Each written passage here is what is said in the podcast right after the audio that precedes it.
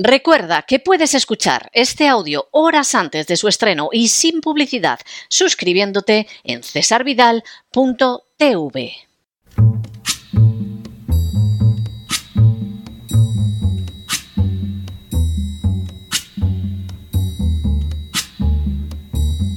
La voz con César Vidal, desde el exilio. When the night has come and the land is dark and the moon is the only light we'll see. No, I won't be afraid. Oh, I won't be afraid just as long as you stand, stand by me. Muy buenos días, muy buenas tardes, muy buenas noches y muy bienvenidos a esta nueva singladura de la voz.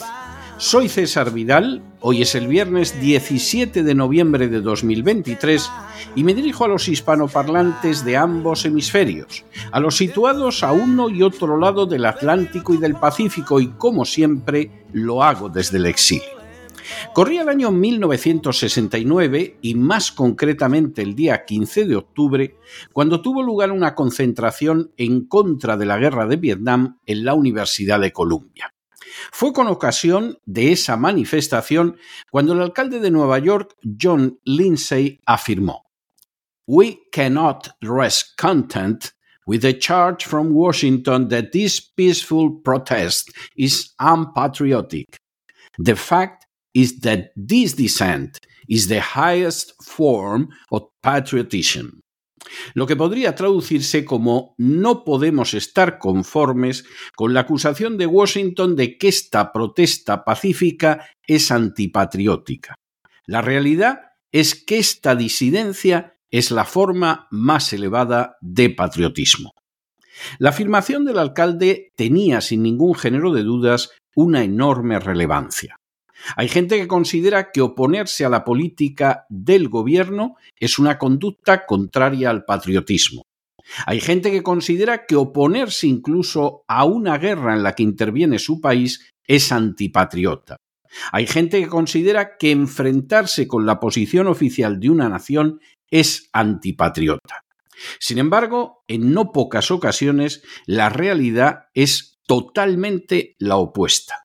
El patriota el verdadero y auténtico patriota es precisamente aquel que se opone a un gobierno que es dañino para su nación, a una guerra injusta en la que está participando su nación, a una posición oficial de su nación que no es la que le beneficia.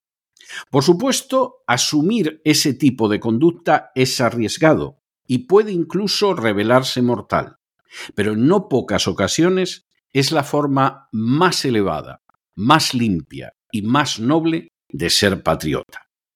En las últimas horas hemos tenido nuevas noticias sobre el abismo que media entre ser patriota y ser nacionalista. Sin ánimo de ser exhaustivos, los hechos son los siguientes. Primero, el patriota ama y ama profundamente a su patria. El nacionalista necesita además odiar otras patrias.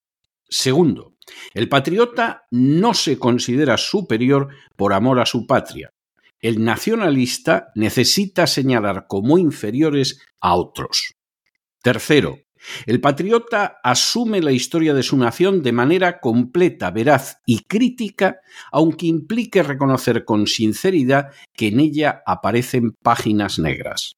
El nacionalista cree en una visión mítica y falsa de su nación en la que nada es negativo y lo que pueda haber de ese jaez se falsea y se compara con la de otras naciones señalando que siempre son peores.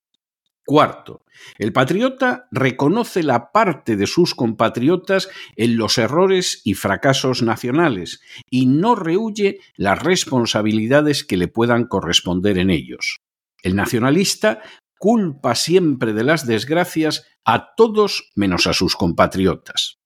Quinto, el patriota se enfrenta con su propio gobierno si estima que es necesario en aras del bienestar nacional y de la justicia.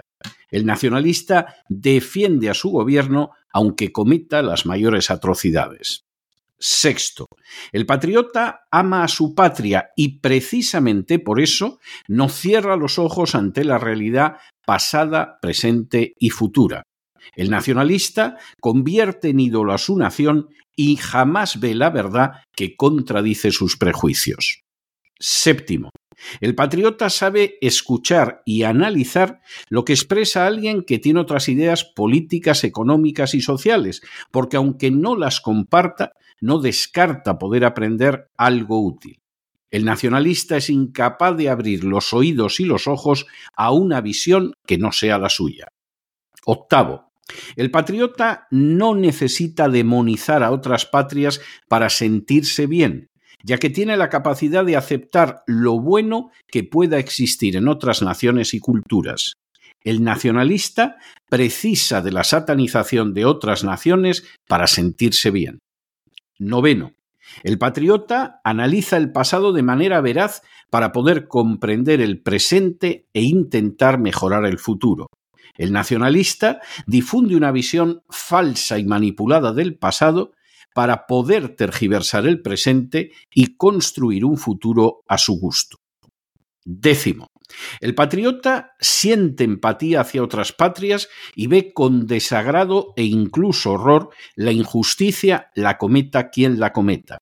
El nacionalista no siente ninguna empatía hacia los demás y está dispuesto a perpetrar, justificar y legitimar cualquier injusticia que crea que beneficia a su nación. Un décimo. El patriota, con sus conductas y acciones, tiene la posibilidad de construir un mañana mejor. El nacionalista, con sus conductas y acciones, impide que exista un mañana mejor para los suyos y para los demás, y contribuye a que los problemas jamás se solucionen, se enquisten e incluso empeoren.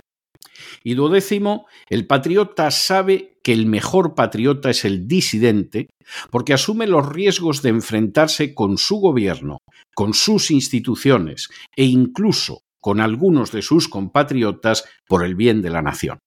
El nacionalista pretende que el disidente sea criminalizado y reducido al silencio, la cárcel, el exilio e incluso el exterminio. Para millones de personas, patriotismo y nacionalismo son equivalentes.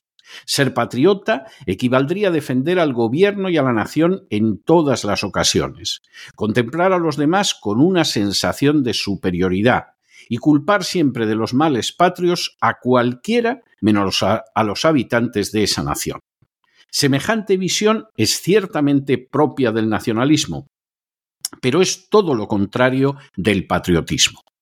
El patriota ama sincera, profunda y entrañablemente a su nación, pero precisamente por eso conoce su historia y no está dispuesto a aceptar ni mitos ni leyendas doradas. Porque conoce la historia, sabe las raíces de las desgracias pasadas y presentes y pretende cambiar el futuro, razón por la que no aceptará jamás ocultar la verdad del pasado ni disfrazarla con los colores de la mentira porque es consciente de los aspectos negros de su historia, no los negará nunca, sino que los reconocerá con valentía e intentará que no se repitan en el futuro. Porque ama su patria por encima de partidos e instituciones, no someterá su razón a los políticos ni creerá que las instituciones van a solucionar los problemas nacionales por sí solas porque desea lo mejor para su patria, no tolerará las conductas inmorales llevadas a cabo por el gobierno, las castas dominantes, los poderosos o los medios de comunicación, sino que denunciará todo lo que pueda dañar a su patria. Porque ansía un futuro mejor para su patria, rechazará cualquier política realizada sin moralidad y sin consideración humana, ya que esas políticas pueden aparentar obtener un triunfo a corto plazo, pero a medio y largo plazo siempre resultan desastrosas. Todas las naciones del mundo necesitan patriotas.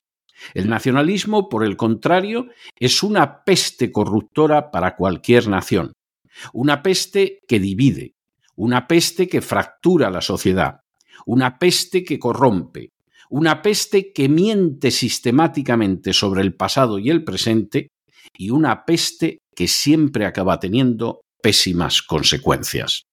Confundir el patriotismo con el nacionalismo es uno de los peores errores en que puede incurrir cualquier nación y cualquier ciudadano de esa nación. Pero no se dejen llevar por el desánimo o la frustración. Y es que a pesar de que los poderosos muchas veces parecen gigantes, es solo porque se les contempla de rodillas y ya va siendo hora de ponerse en pie. Mientras tanto, en el tiempo que han necesitado ustedes para escuchar este editorial, la deuda pública española ha aumentado en más de 7 millones de euros y una parte no pequeña deriva de esa peste repugnante y dañina que recibe el nombre de nacionalismo. Muy buenos días, muy buenas tardes, muy buenas noches. Les ha hablado César Vidal desde el exilio. Que Dios los bendiga.